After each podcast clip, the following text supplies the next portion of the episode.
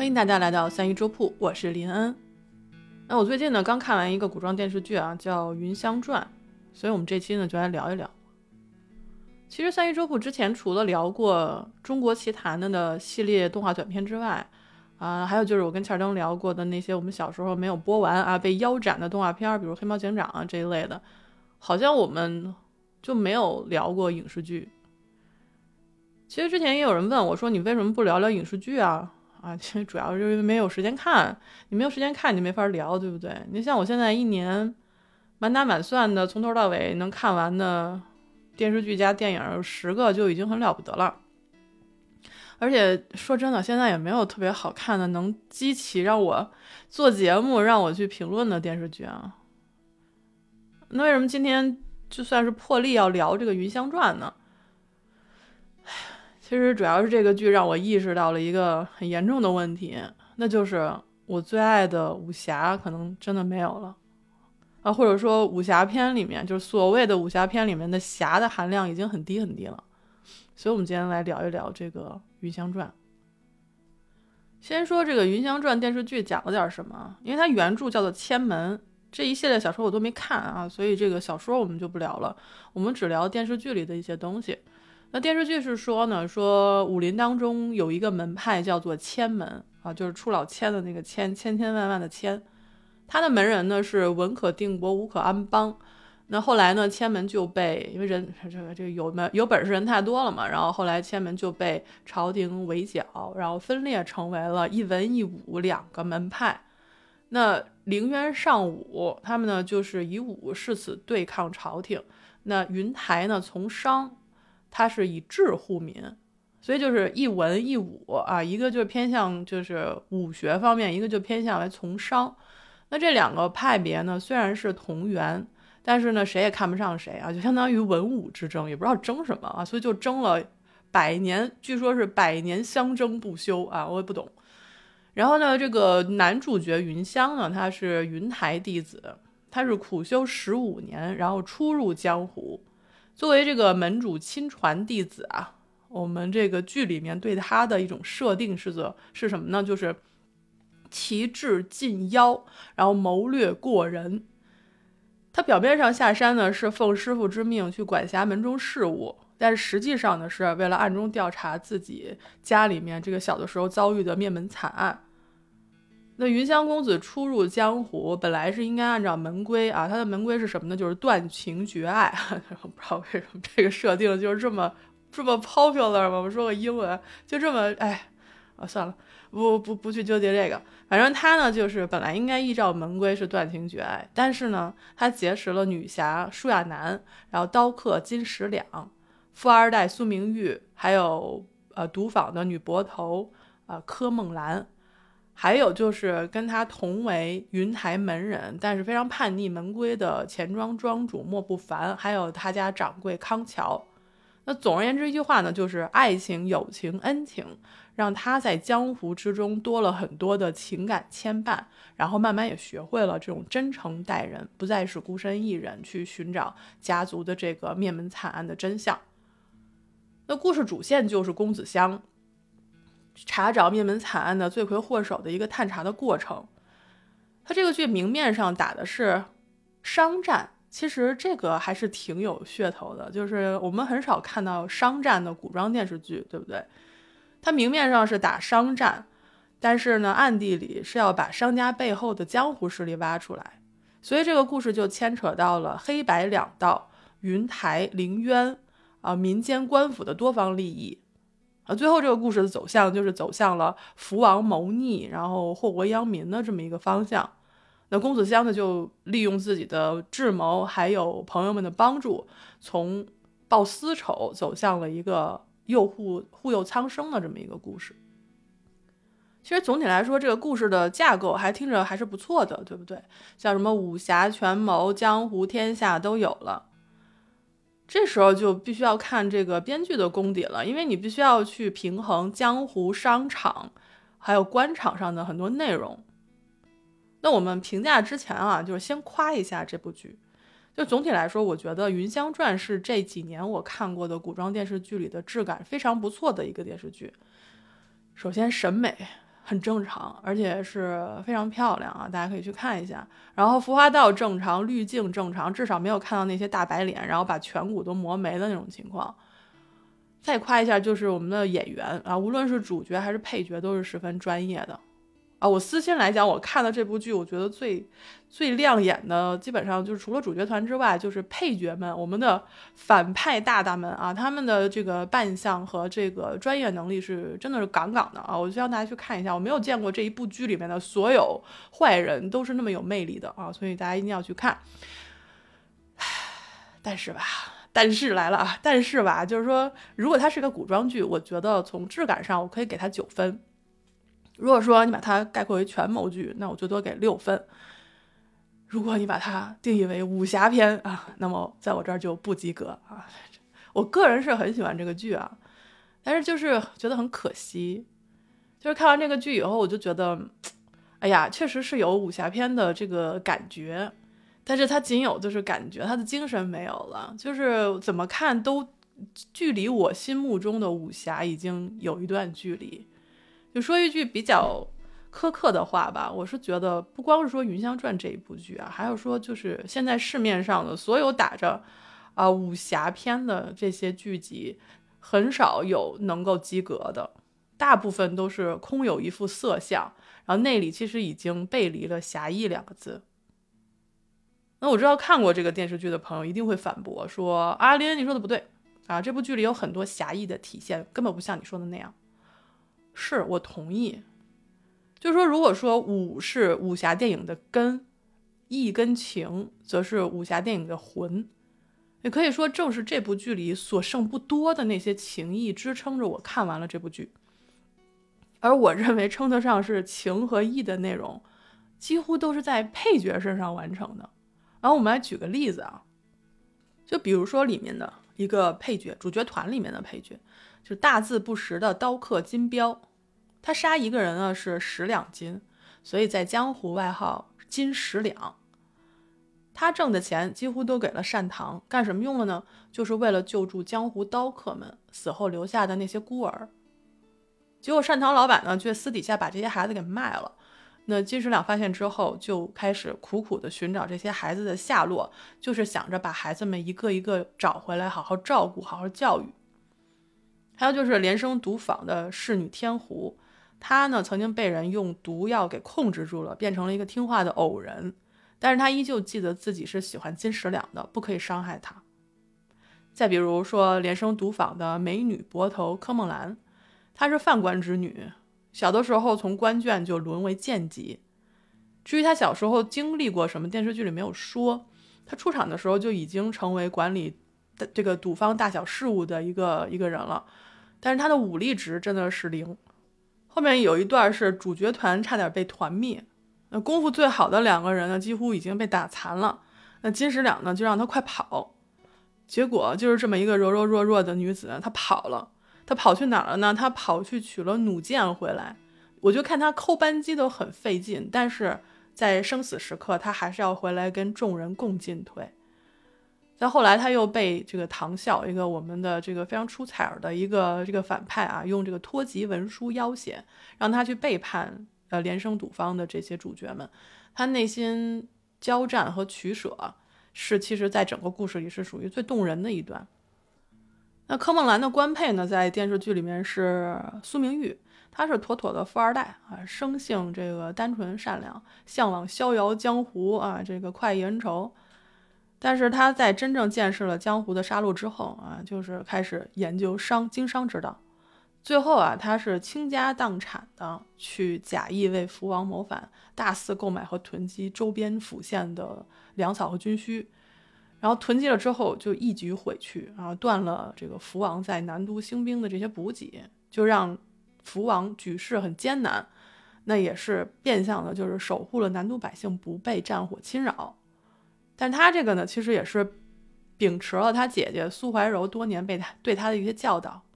就是我说，其实这个电视剧里的女性角色塑造的还是不错的。就比如说我们刚才提到的这个富二代苏明玉的姐姐啊，苏怀柔，她其实是一个非常柔弱的女子。你看她说话声音也不是很大，但是她就是多年稳坐南都商会会长的位置。那面对这个我们的云香公子啊，多番算计啊，虽然一时是落了下风了，但是他也能釜底抽薪的算计云香啊，所以他对商场的把握其实绝对是在云香之上的。再加上他身边还有我们的管家钱荣保护啊，钱荣的身手真的是可以在剧中排前三。那我们的大小姐呢，就是如虎添翼。大小姐心中呢，也有她所秉承的这些情和义啊，这个我们后面说。那再来呢，就是我们剧里我最喜欢的两个男性角色，就是曹帮帮主戚天风和钱庄广汇庄的庄主莫不凡。先说戚天风啊，江湖。外号这个铁手夜叉戚天风，啊，这个角色是由王劲松老师饰演的啊。就是说实话吧，就是每次王老师演反派啊，就觉得是心狠手辣，但是我就非常害怕主角团干不过他，你知道吗？戚天风在这部剧里的武力值就不用说了啊，铁手夜叉啊，单打独斗那主角团是没戏，组队也没戏。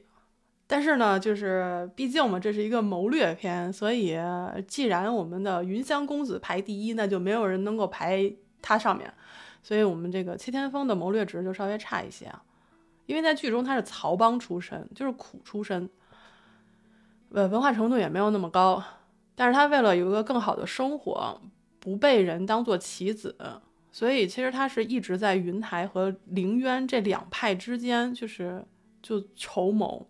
他不得不做了这两个门派的杀人的刀，他所做的这些呢，就是为了让他还有他的曹帮兄弟们能够有尊严的活着。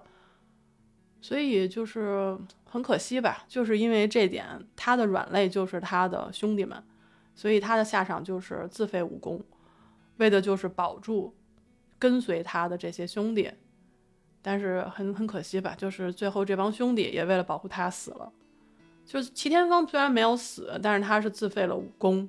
但是这样的人绝对不会一直沉寂的。那在我们这一部里边没有交代，所以我们就等看看有没有第二部。因为王老师真的把这个角色演的吧，就大家都想看他了。就主角团，你们要不要让一让呢？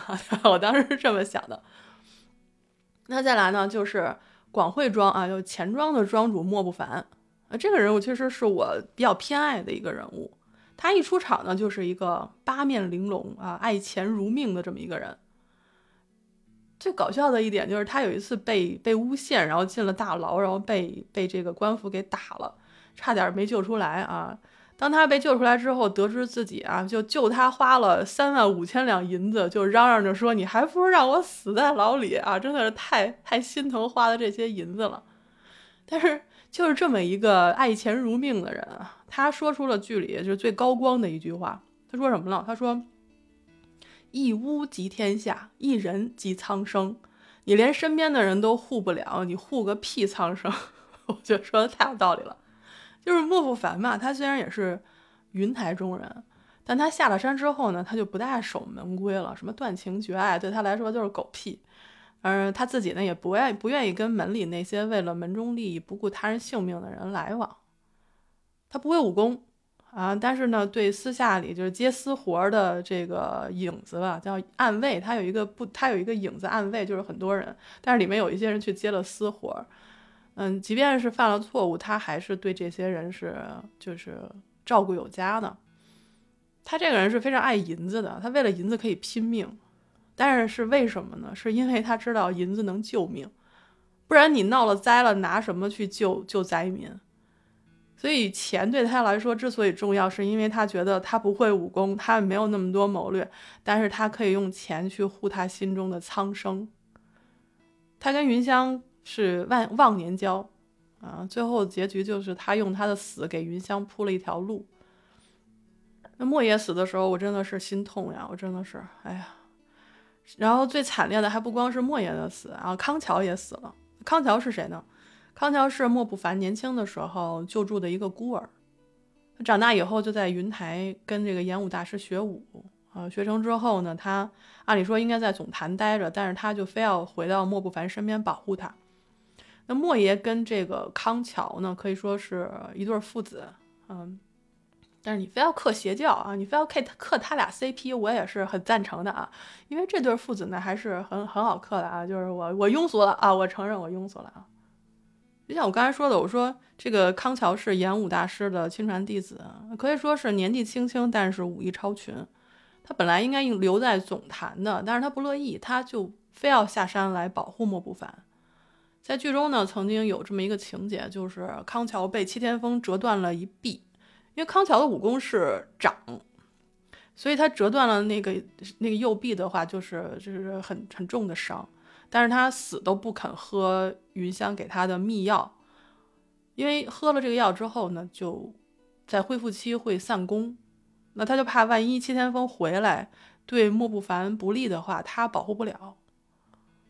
他就是一切都以莫不凡的安全为中心的，但是康桥就死在这个点上，因为最后的时候就是莫不凡被人制住了。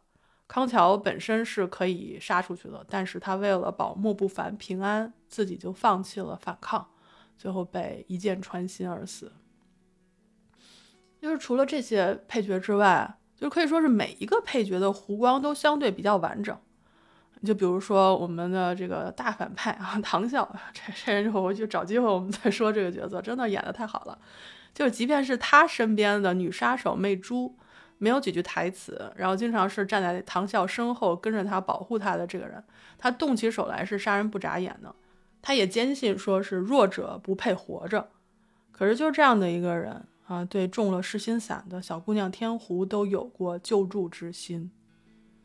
这就是为什么我喜欢这部剧里面的配角们，我觉得每一个人心中都有他们自己的义。但是这部剧我不满意的地方就是。你本该为这个故事定调的男主角和女主角，心里的意是时有时无的。我不知道是是编剧的问题呢，还是导演的问题呢，还是编剧的问题呢，还是导演的问题呢？啊啊，就是前两集，就是公子香跟女主角寇莲衣他们两个相互试探、相互利用的时候。是能够看到云香因为自幼的教育，他毕竟在云台待了十五年，被教育的说叫断情绝爱，然后你就是要用计谋去夺取这些利益。他是懂的，他是懂这些手画手段筹划的，他是不懂真诚以待的。但是如果你这个故事讲得好，也就是说他必然会在江湖之中、朋友之中、恩情之中，他可以在这些有情有义的人的影响下，找到属于自己的义。其实可以看到后面的走向是这样的，啊，从台词和剧情需要上，他确实是做到了，可是就是让人觉得从细节上没有。我不怪演员啊，这还是要找编剧跟导演。为什么？因为女主角那边也是同样的问题，两个人从一开始的鲜衣怒马，然后慢慢就走入了自己啊那个小圈子。这个小圈子叫什么呢？说我俩能不能在一起？然后他俩就跟个拉磨似的，在这个圈里转呐转呐转呐，然后就是怎么也走不出这个私情。那你走不出去，你也就做不到已知乾坤大，犹怜草木青。在《云香传》这个剧剧里面啊，这个男主角云香被设定为旗帜禁妖，甚至禁魔啊，这不是我编的啊，这是原台词，就说他禁魔。但是这故事里他之所以可以赢。啊，大都是因为编剧是他亲妈，就是强行降低了所有人啊所有人的智商。我们举个例子，云香刚出场的时候那场戏，他是从他遇到的这个劫匪拿关刀穿官靴啊，推理出这个这个劫匪是官差假扮的。那从这一点就真的奠定了整部剧的基调，那就是除了云香以外的所有人都智商堪忧。我当时看到这个，我真的，我真的气死了。我当时差点弃剧，就是因为这，这这这是第一集，就是官差你，你想想看，你既然要假扮劫匪，那重点就在于假扮，对吧？你就是不应该被人知道。那您还特意拿上这个平时的办公用品，然后穿上官靴啊，带上官刀啊，你咋不把官服穿在便服里头呢？是因为系不上扣吗？真的是，我我就说，咱们既然是旗帜禁妖。咱们古装剧里没看过，但至少我们的这个推理剧里看过吧？啊，咱就不能从什么站姿、动作、组织调度、语言用词上进行判断吗？这不就更能凸显出我们的公子才智无双吗？然后公子香后来又说了：“说我早知道他们是官差假扮的，所以才故意设局去杀人。”他为什么还要整这么一出，然后在观众面前显示他自己，对吧？就有点装啊！我真的是我不开心 看这个。虽然他整这一出可能是为了哄开这个观众开心，但是因为我这确实是为了，因为这一句我差点弃剧。这才是第一集啊！我必须要说，整体的质感是很好的，演员的演出也没有问题，就是编剧的问题，我必须得赖编剧。因为看到后面嘛。云香的这些权谋啊、策划呀，我都看麻木了。为什么？表面上都是用用来用什么包装？用大人不仁啊、至人无亲来包装。但你这个剧核心就是私仇嘛。你即便是云香最后身处这个逆谋的这个险地啊，这个暂时你放下了私仇，你可以说其实他也是为了自保。然后就非常就原谅我吧，就是作为一个非常爱这部剧的人，我依旧看不到我们公子香的智，我也看不到他心里的义。那再说我们女主角啊，女主角寇莲衣，她入江湖是因为逃婚，那表面上的理由呢是为了救凌渊这个组织啊，但是我觉得她的核心就是为了自己的自由，所以这部剧里一旦牵扯到。限制他自己自由的决定的时候，他就会犹豫不决，要不然就是绝对不服从。我不是说不能追求自由，但是咱们不要嘴里说着能力和责任，然后做出来的事情都是在逃避责任。我对这部剧最不满意的就是主角线，他立不住，主角线立不住，故事就没有灵魂。我们刚才所说的那些配角们塑造的再努力。最终凸显出来的效果就是主角的苍白，那这个故事就没有挺得住的脊梁。当然，你可以说主角也是人，他们不是完人，但是我们今天聊的是武侠，那么情和义就必须要放在天平上去称。武侠故事当中，情义之所以动人，是因为那些人明白抉择之后要付出的代价是十分沉重的。不会因为这个人是主角，他就不用去承受这个代价，所以他的代价，他的抉择才动人，观众们、读者们才能看到道之美、情之美。举个例子，就像皇商苏怀柔，在苏家即将覆灭的时候，他依旧守住了自己的商道，决定救世。那他弟弟苏明玉，在南都陷入战乱的时候，也守住了自己的道。就是散尽家财救一城百姓。戚天风自废武功是为了救这些曹帮兄弟，而曹帮兄弟也为知己者死，为帮主而死。还有就是后面基本没有展开说的，为了反抗福王的云台的这些长老们，也是为了心中之义而自尽了。还有保护莫不凡被杀的康桥，为云香铺路喝下毒酒的莫不凡。但是反观我们的主角云香跟寇莲衣，他俩每次做的决定所付出的代价都没有沉重之感，就是很难让我感到其中的动人之处。云香我们也就不说了，因为他本来就一无所有，云台对他来说不过是一个学艺的地方啊，门规他不守，那门主也就听之任之，别人也不敢对门主的关门弟子说什么。可是寇莲衣不一样。寇莲衣身后是他的母亲和弟弟，还有凌渊对他照顾有加的呃叔叔伯伯，甚至还有凌渊百年传承的道义。但是在这个剧里面的演绎吧，我还是得批评一下，这个女主角的这个演绎。按理说，历尽千帆过尽，一个人的笑容是可以看出他的心理变化的。但是我从这个剧里始终如一的看到我们的女主角保持了一个美丽的笑容。那么我们可以想象一下，一个人经历了弟弟弑母，然后姐姐杀弟，凌渊解散，那我们的寇莲衣到最后就是穿着美丽的等待情郎啊，这个笑容里没有一丝成长。这个当然了，这有可能是我苛求了，我只是觉得有点可惜，因为主角们的这个演技还是还是及格的，但是只是细节处理上面稍微的。没想太多吧，嗯，说到底吧，就是主角两个人的智慧线还有感情线，我都不太苟同啊，不敢苟同。那么现在的古装剧里啊，比重比较多的啊，最多的有三个因素吧，就是爱情、历史和战争。然后我们今天讲的武侠剧也包括在内。那只可惜吧，我就觉得从这部剧里，我就能感觉出啊，就即便是一个不错的剧里面来看，爱情被放在了绝对的位置啊，最最重要的五根侠反而沦落成了一些这个营销的噱头。当然，《云香传》里面的武打部分，其实它的含量已经是很高了，而且质量也是很高了，这个必须要肯定。但是我依旧看到有弹幕啊说，哎，打来打去的好无聊呀。我当时在想，你们到底想要什么？已经打得这么好看了，想要什么？但是我们还是要怎么说呢？就是想一想，有人说这句话的逻辑是什么？它的底层逻辑是什么？就是为什么？这么高质量的武打戏还是让人觉得无聊。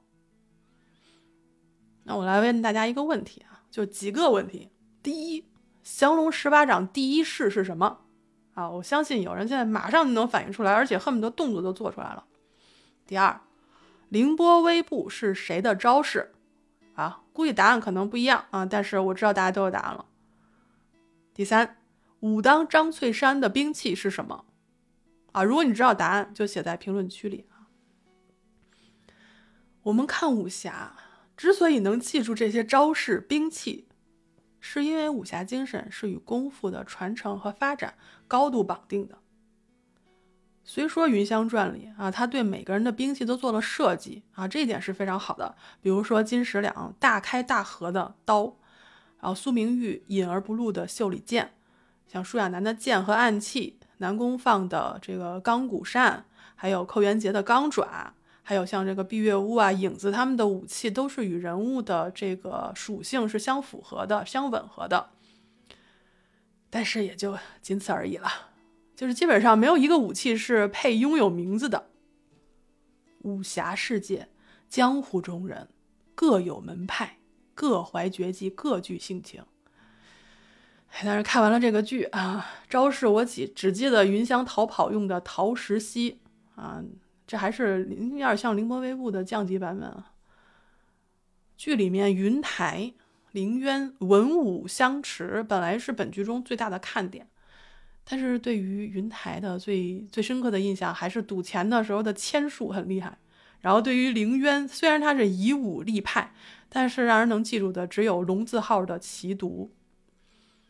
两大门派的人出来都不敢报自己的门派啊，其处事精神和武学宗旨，他们的人搞不清楚，我们也看得不清楚。当然了，我并不是说开宗立派就必须有多么高的精神内核，但是你在剧里怎么看，就他明里怎么说都是我是为国为民，但是你仔细看的时候都觉得两个门派不过是为了各自占地盘进行私斗。私斗我也能接受啊。但是咱不要说一套做一套，你云台张口闭口护佑苍生，但是你干的事儿是什么呢？咱就光别看他嘴说什么，看他干的什么事儿，借刀杀人、哄抬物价、欺世圈地，还保佑个苍生。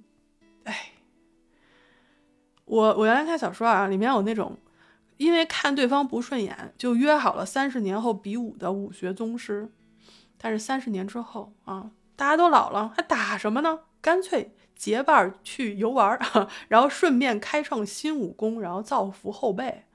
人家最多就是霍霍自个儿弟子，但是你跟我说云台凌渊文可定国，武可安邦啊，我是不敢信，我是真的不敢信。再来，我们刚刚才说了。为什么两大宗派的人都不敢在外面报自己的名号？比如说武当张翠山是吧？你你没有，他没有说是云台云香，只能在自己门人面前说一说，在外面不敢说。为什么？因为朝廷在围剿他们。这部剧看的最难受的就是因为他把江湖跟朝廷揉在一起了。他不仅揉在一起了，他还合理还原了这个现状，生活现状。为什么别扭？就是因为这儿。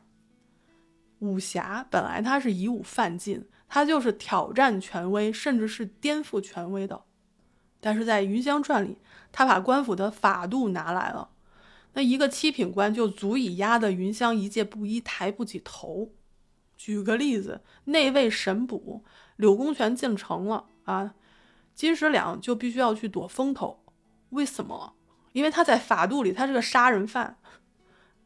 我们以前看武侠世界啊，江湖快意恩仇，血雨腥风啊，别说是官府了啊，皇帝老儿你又能怎样，是吧？面对这个明英宗，张丹峰也敢说啊，我不稀罕你的官儿，叹号啊。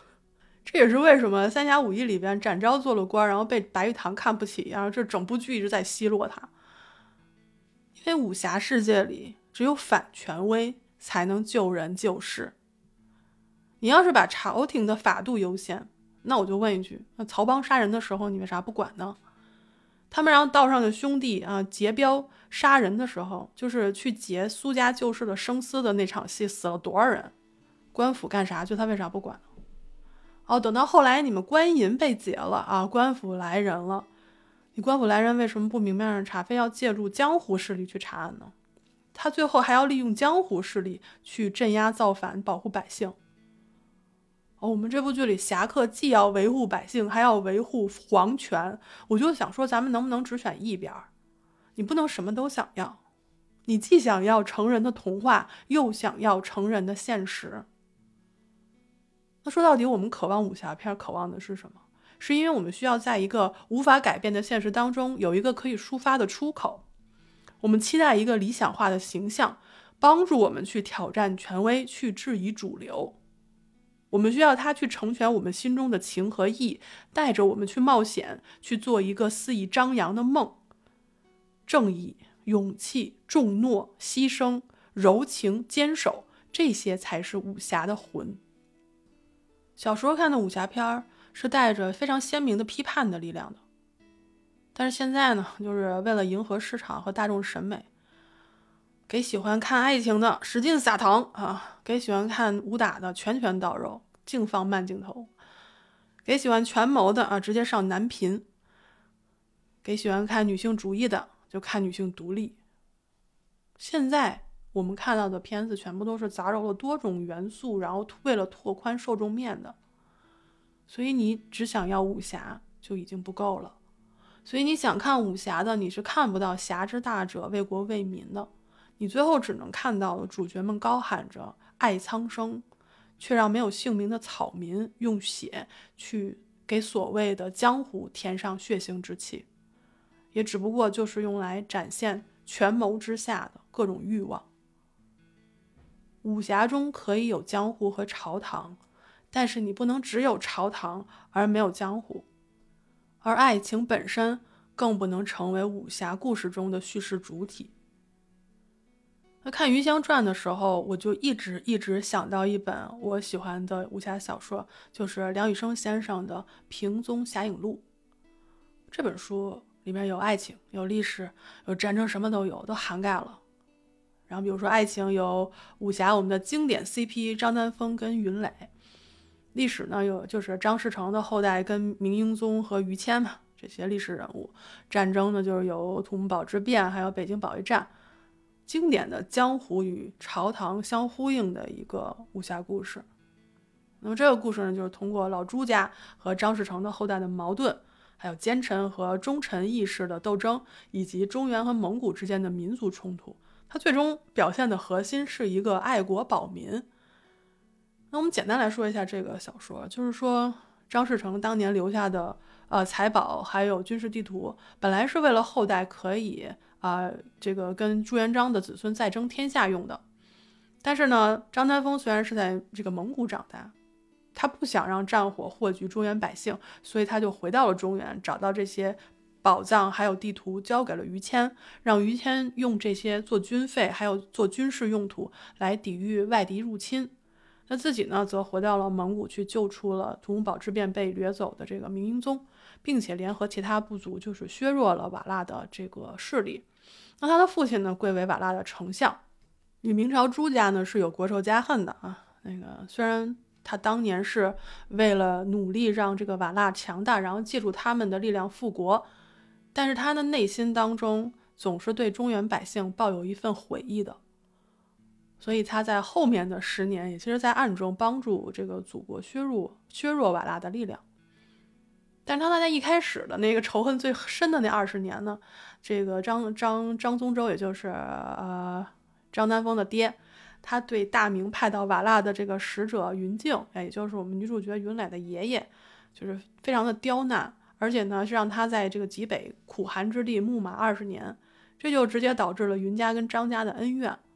那云静后来被他的儿子还有他儿子的师兄弟救救助之下，他回到了雁门关。当然了，这个张宗周他其实是知道的，只不过就是睁眼闭眼，甚至帮助他们逃回去，因为他觉得很佩服云静这些年来他对于他的祖国的这些气节。结果云静在刚回到雁门关的时候就被一道圣旨刺死了。所以这个故事就是包含了国仇家恨，然后甚至云静最后留下血书，告诉云磊还有云磊的哥哥，就是后代子孙啊，一定要把这个张宗周的这个传人都给我宰了，无论男女老幼 全宰了。这老头真的是很厉害啊！这个被要被宰的这个人就是我们这个男主角张丹张丹峰。所以十年之后，张丹峰跟云磊相识相爱了之后，才知道两个人啊中间隔着国仇家恨。那这个故事他是怎么处理的？这个故事处理就是 根本不让俩人在一块儿待着啊！他们他们各自有各自要做的事儿，各自思念，各自踌躇。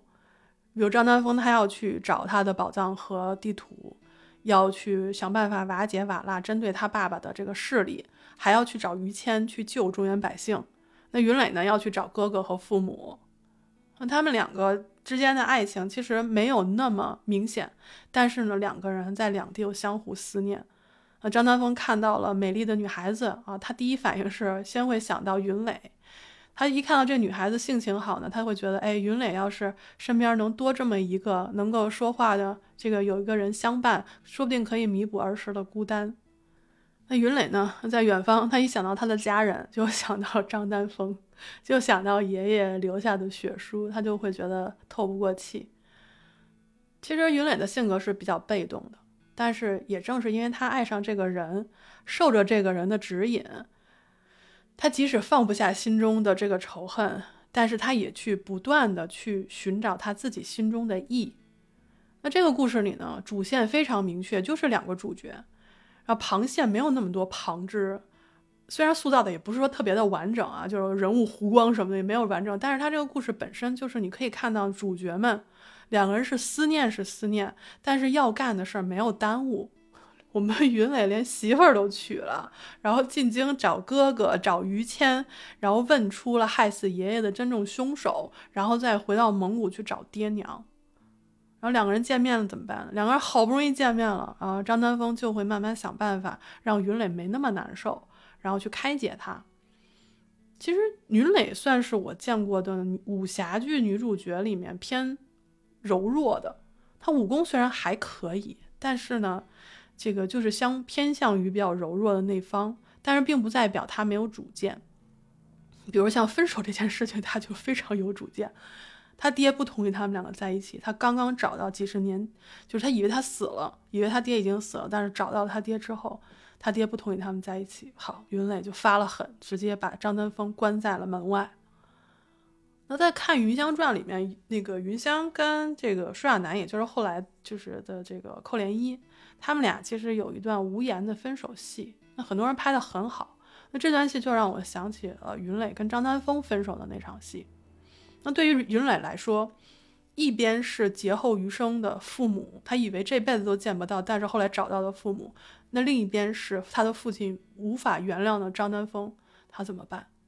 他慢慢伸出手来，把身上穿的张丹峰最喜欢他穿的一套紫色的罗衣，用力一撕，摔在地上，头也不回，左手托着父亲，右手托着母亲进了柴门，接着砰的一声，两扇柴门就将两个人一里一外隔断了。整套动作下来。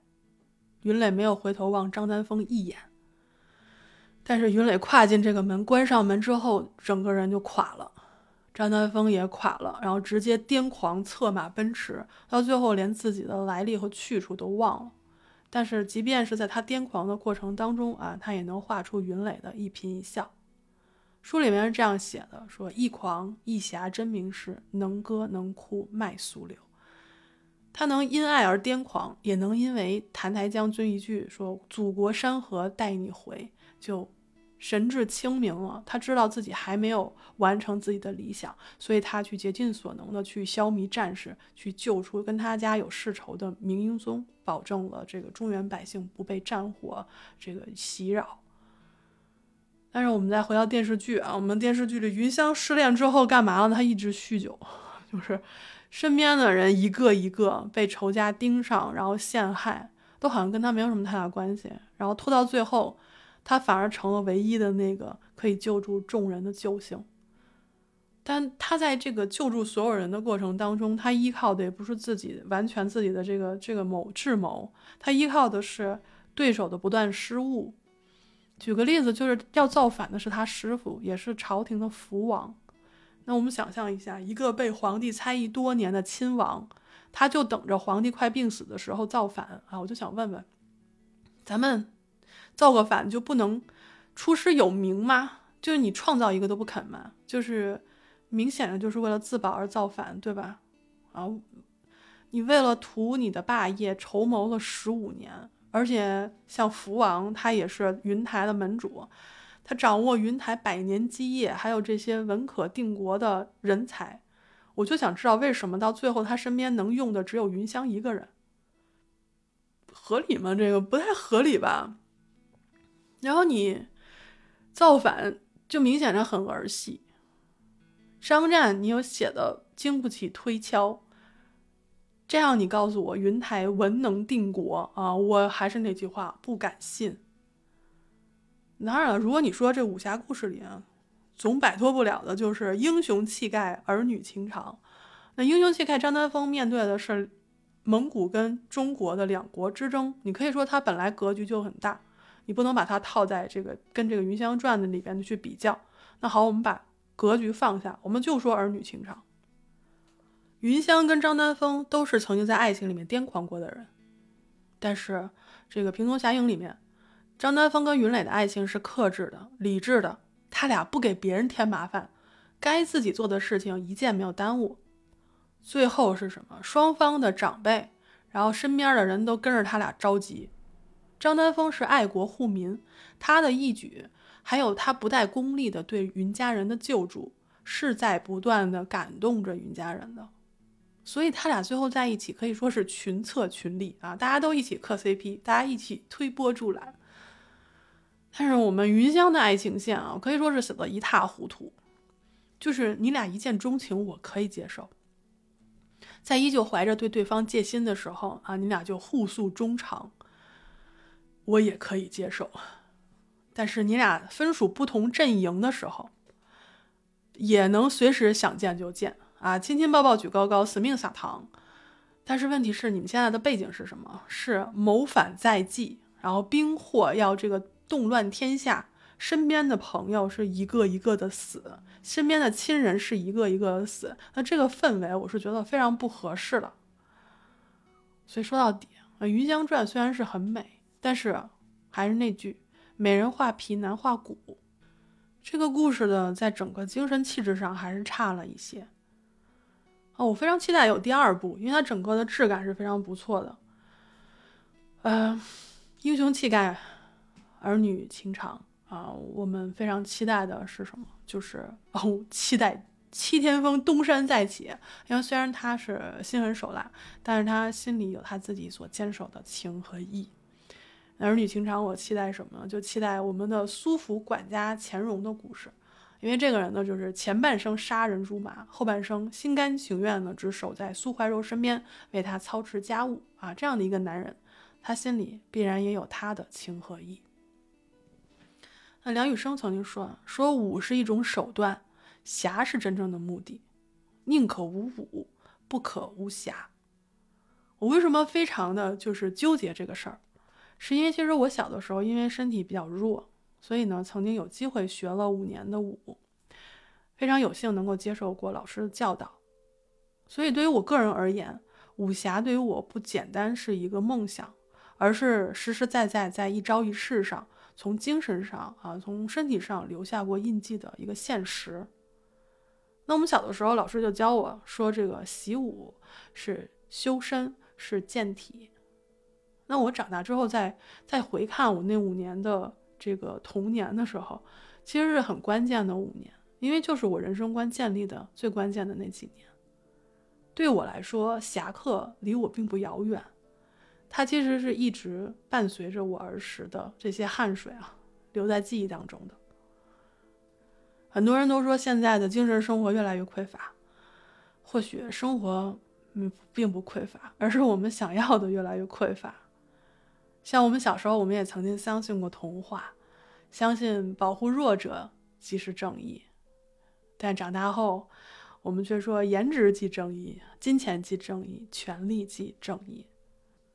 小的时候我们信仰童话，那长大之后我们信仰现实。但是现实无法填补我们心灵和精神上的缺失，而且是一直一直总是填不满，总是填不满。那么这时候我就在想，我们应不应该回到源头去，去看看我们最初信仰的东西？徐克曾经说：“说我们长大之后，生活会因为社会而改变，慢慢会变得很规律化、很形式化、很制度化。那这个时候，我们追求童话的愿望会更甚。那如果他说的是真的，我真心的盼望作为成人童话的武侠能够归来，纯粹的归来。”我相信在听众当中也有很多人是喜欢武侠、武侠片的。那我希望你在评论区当中可以告诉我，如果聊到武侠，谈到侠义，你脑海当中最先反映出来的那个画面是什么？感谢你收听三一说铺直播间里的故事，我是林恩，咱们下期再见。